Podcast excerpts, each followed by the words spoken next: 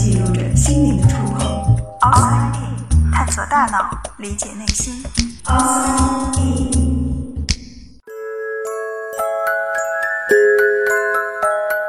欢迎来到 Outside In，我是冰峰。前几天我走在学校的走廊上，迎面走过来一个人，我并没有在意，却没有想到他很主动的和我打招呼。我认识他吗？这是我的第一反应。我心想。也许是他认错人了吧，或者他就是这么一个比较热情的人。于是我也朝他笑了笑，说了声嗨作为回应。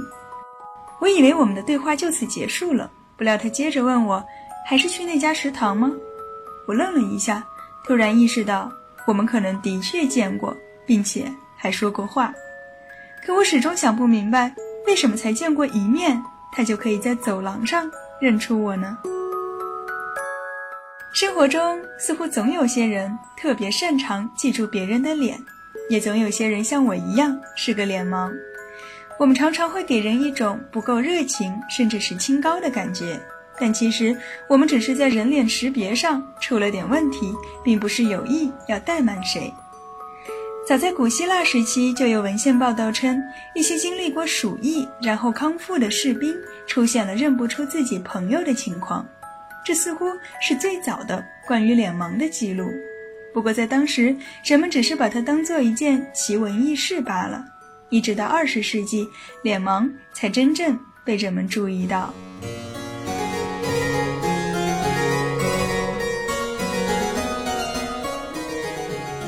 一九四七年，德国一名精神病学家 b o d e m a 他发现。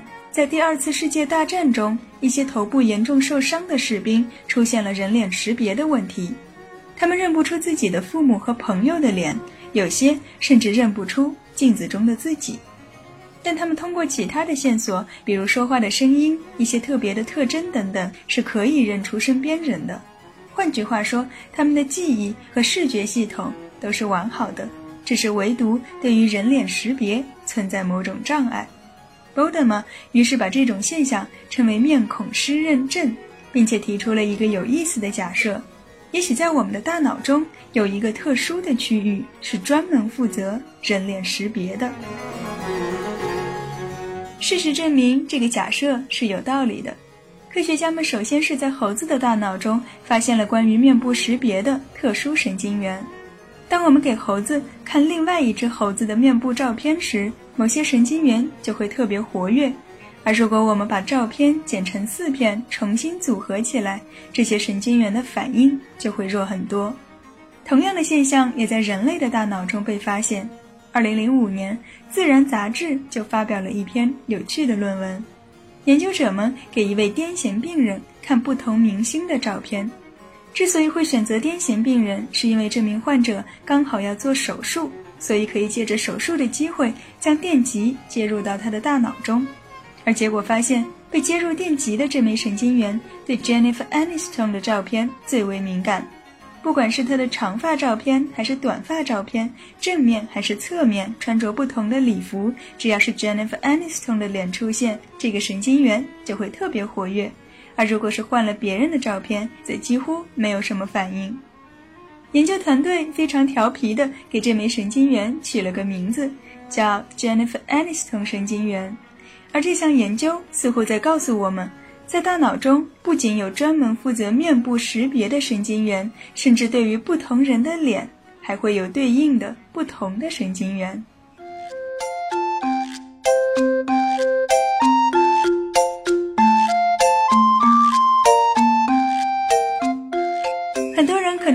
想象，脸盲的人他们看到的脸是什么样子的呢？难道是模糊一团吗？当然不是，我们的视觉都是完全正常的，并且不存在对于其他物体识别的困难。我们看鼻子也是鼻子，看眼睛也是眼睛，只不过当鼻子、眼睛整合到一起的时候，可能大多数人大脑中特定的神经元就会将它们作为一张脸来进行整体的处理，而对于脸盲的人。看一张脸和看一张图并没有太大的区别，眼睛是眼睛，鼻子是鼻子。我会记得你的红头发，记得你的络腮胡子，记得你左边的嘴角有一颗痣。而如果有一天你换了发型、修了胡子、改了穿衣的风格，我可能就真的认不出你了。但也不要紧，只要你一开口说话，我还是会知道你是谁。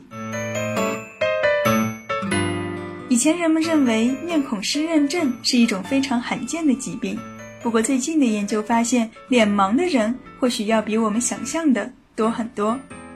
大约百分之二到百分之三的人都会有不同程度的脸盲，而很多人其实自己并没有意识到。仔细回想一下，当你见到一个不那么熟悉的人的时候，你是否也会有一个通过某些特征来判断他是谁的过程？比如在看电影的时候，你是否会因为某个角色突然改变了造型，就不知道他是谁了？如果是，那么恭喜你和我一样也是脸盲。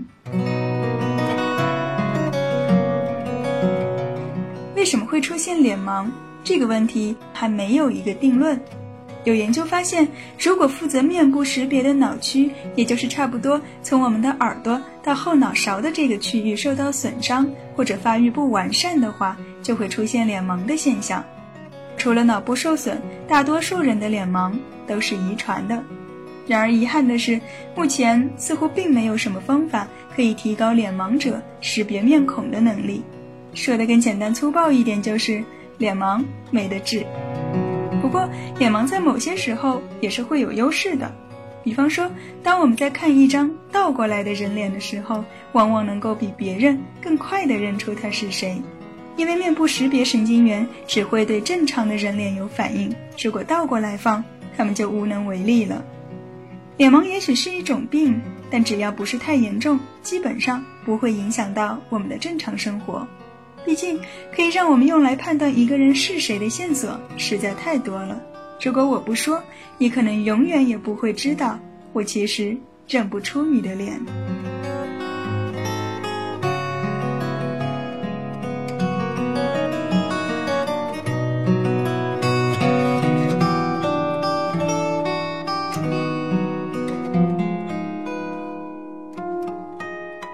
探索大脑，理解内心。